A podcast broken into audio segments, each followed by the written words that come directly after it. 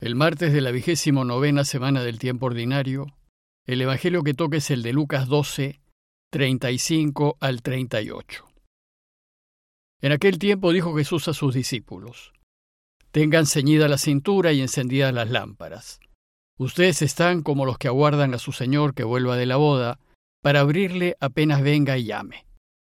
Dichosos los criados a quien el Señor al llegar los encuentre en vela. Les aseguro que se ceñirá los hará sentar a la mesa y les irá sirviendo.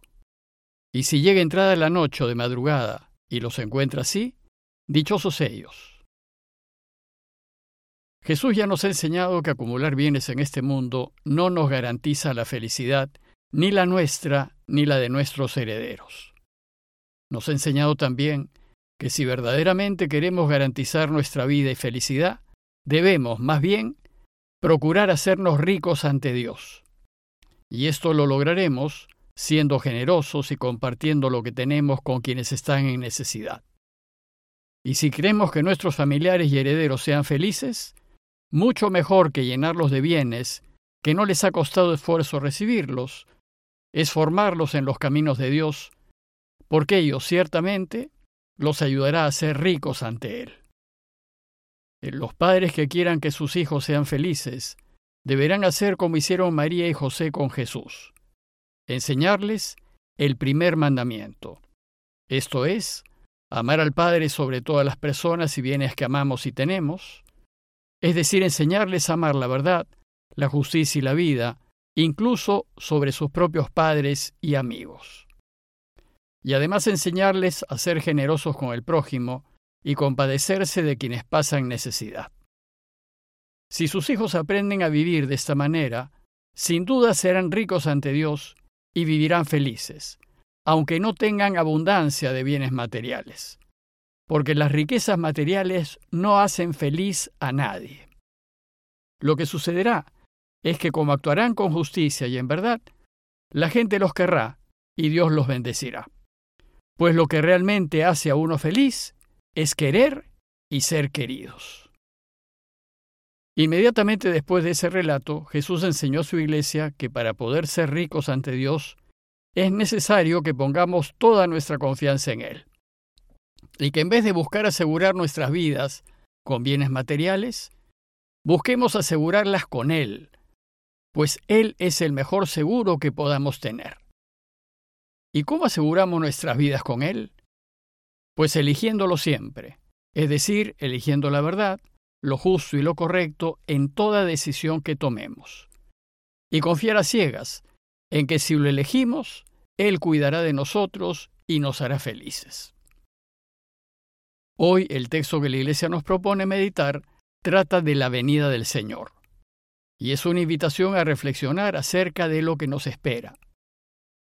Este texto se relaciona directamente con el desenlace de la parábola de aquel hombre que acumuló bienes esperando vivir largos años. Pues esa parábola terminó anunciando la muerte esa misma noche de aquel que vivió buscando asegurarse en este mundo a fin de vivir cómodamente el resto de su vida.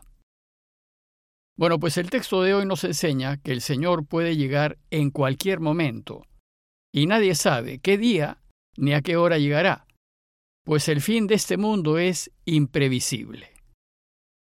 El tema de hoy es, por tanto, el de nuestra muerte o el del final de la humanidad. ¿Y qué nos enseña la Iglesia acerca de esto? A partir de las enseñanzas de Jesús, la Iglesia nos enseña que nos encontraremos con Dios en dos momentos históricos. En el momento de nuestra muerte en este mundo, al final de nuestro tiempo, y al final de la historia de la humanidad, al final de los tiempos. Para poder entender la enseñanza de hoy, veamos estos dos momentos más en detalle. El primer momento es el de nuestra muerte histórica o temporal. Sabemos que todos moriremos, pues somos seres biológicos y todo lo que nace tiene que morir. Pero nuestra muerte temporal o histórica no es el fin de nuestra existencia. Es solo el paso de esta vida a una existencia realmente extraordinaria a una existencia en la dimensión de Dios y por lo tanto eterna. Además, por ser eterna, debería ser infinitamente más preferible que nuestra breve existencia histórica. Ya Jesús con su resurrección nos enseñó que no solo hay vida después de la muerte, sino que esa otra vida es gloriosa, perfecta, sin condicionamientos ni limitaciones, pues será una vida vivida en Dios, en donde no hay tiempo, ni espacio, ni defectos, ni limitaciones, sino solo un presente, eterno y absolutamente feliz. El cristianismo enseña que hemos salido de Dios, es decir, que hemos sido creados por Él, y que estamos destinados a volver a Él, si queremos, para vivir eternamente felices. Y esto porque no somos eternos, porque hemos tenido un inicio, hemos sido creados, pero también hemos sido creados para vivir para siempre. Y alcanzar esto dependerá de las decisiones que tomemos. La existencia que nos espera en la dimensión de Dios debe ser tan extraordinaria que a la luz de su muerte inminente, Jesús, en Juan 14, 28, dice a sus discípulos, Si me amasen, se alegrarían de que me vaya al Padre. Es decir, deberían alegrarse de que muera. Pues para Jesús, lo más extraordinario que nos puede pasar es que volvamos al Padre. Pero al Padre volveremos si queremos, pues nuestra vuelta a Dios depende de nosotros y de cómo decidamos vivir esta vida es decir, de cómo ejerzamos nuestra libertad. En otras palabras, Dios no nos manda ni al cielo ni al infierno. Ese destino último lo decidimos nosotros en cada decisión que tomamos en el presente, aquí y ahora. Podemos vivir esta vida buscando hacernos ricos para nosotros. Pero si para hacernos ricos, para tener y para asegurarnos esta vida, faltamos a la verdad, nos corrompemos, coimeamos, abusamos de los demás y somos injustos, entonces simplemente no volveremos a Dios. Pero no porque Él no quiera, Él sí querría, sino porque nosotros no lo elegimos, no elegimos hacer lo correcto, y al no hacerlo, elegimos vivir sin Dios.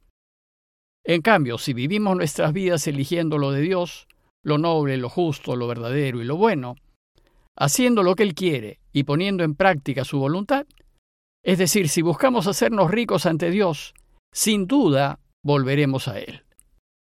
Pero vivir haciendo lo que Dios quiere supone, de nuestra parte, estar muy atentos. O como dice el texto de hoy, supone tener ceñida la cintura y encendidas las lámparas. Ustedes, dice Jesús, estén atentos y vigilantes, como los que aguardan a que su señor vuelva de la boda para abrirle apenas venga y llame.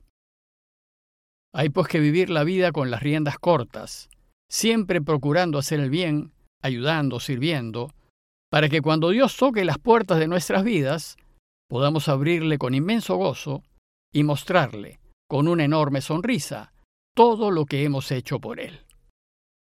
Y el segundo gran momento de encuentro con Jesús es el fin de la historia de la humanidad. Desde sus inicios el cristianismo ha sostenido que Jesús volverá por segunda vez para poner fin a la historia que conocemos, algo así como para reformatearla, y así dar inicio a otra historia extraordinaria con Dios, con Él plenamente presente en ella. Ese momento será grandioso y bueno para todos, pues derrotará definitivamente al mal y Él reinará para siempre. En ese momento su justicia y su paz inundarán la tierra, y no habrá daño, ni habrá mal, ni dolores, ni lágrimas.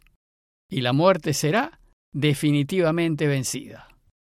¿Cómo pues no querer que venga? Más bien deberíamos alegrarnos de que vuelva pronto.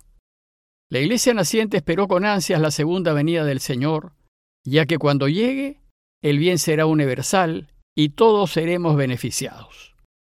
Ahora bien, la iglesia del primer siglo pensaba que esa segunda venida iba a ser inmediata, y pedía constantemente que así sea. Pedía que venga, y rezaba, Ven Señor Jesús. Desgraciadamente los tiempos de Dios no son nuestros tiempos, y después de dos mil años todavía lo seguimos esperando. Bueno, pues sucede que nadie sabe ni el día ni la hora del final de la historia. Y si bien no sabemos cuándo llegará, Esperemos que llegue pronto, y ojalá llegue antes de que muchos de nosotros pasemos por la muerte temporal. Pero como no sabemos, debemos estar en todo momento muy atentos y vigilantes.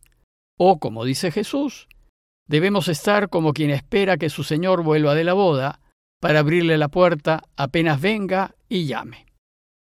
Entonces, quienes viven sus vidas a la luz de la justicia y de la verdad, procurando actuar siempre rectamente, buscando ayudar y servir a todos, son como aquellos empleados que están listos para recibir a su Señor cuando toque las puertas de la historia. De estos cristianos vigilantes, Jesús dice una bienaventuranza muy bonita. Dice, Dichosos los empleados a quienes el Señor, al llegar, los encuentre en vela. Les aseguro que se ceñirá, los hará sentar a la mesa y les irá sirviendo. Por tanto, felices seremos si Dios nos encuentra preparados, tanto para el momento de nuestra muerte temporal e histórica, como para cuando llegue por segunda vez. Pues si nos encuentra así, Él mismo, dice Jesús, nos hará sentar a la mesa y nos servirá. Y Él mismo se preocupará de que nosotros seamos plenamente felices. Y la imagen que usa Jesús para enseñarnos esto es la de un banquete o fiesta en donde celebraremos eternamente y con todos los que queremos la victoria de la vida. En conclusión, los invito a revisar sus vidas y a tomar conciencia de si están listos y preparados para que en cualquier momento venga el Señor. Y si no lo están, vean qué deben hacer ahora para corregir esta dificultad. Pidámosle a Dios la gracia de no perder nuestro norte y su ayuda para que a pesar de todas las dificultades que podamos tener, nos enriquezcamos para Él viviendo en honestidad, verdad y bondad. Compañía de Jesús, Jesuitas, Perú.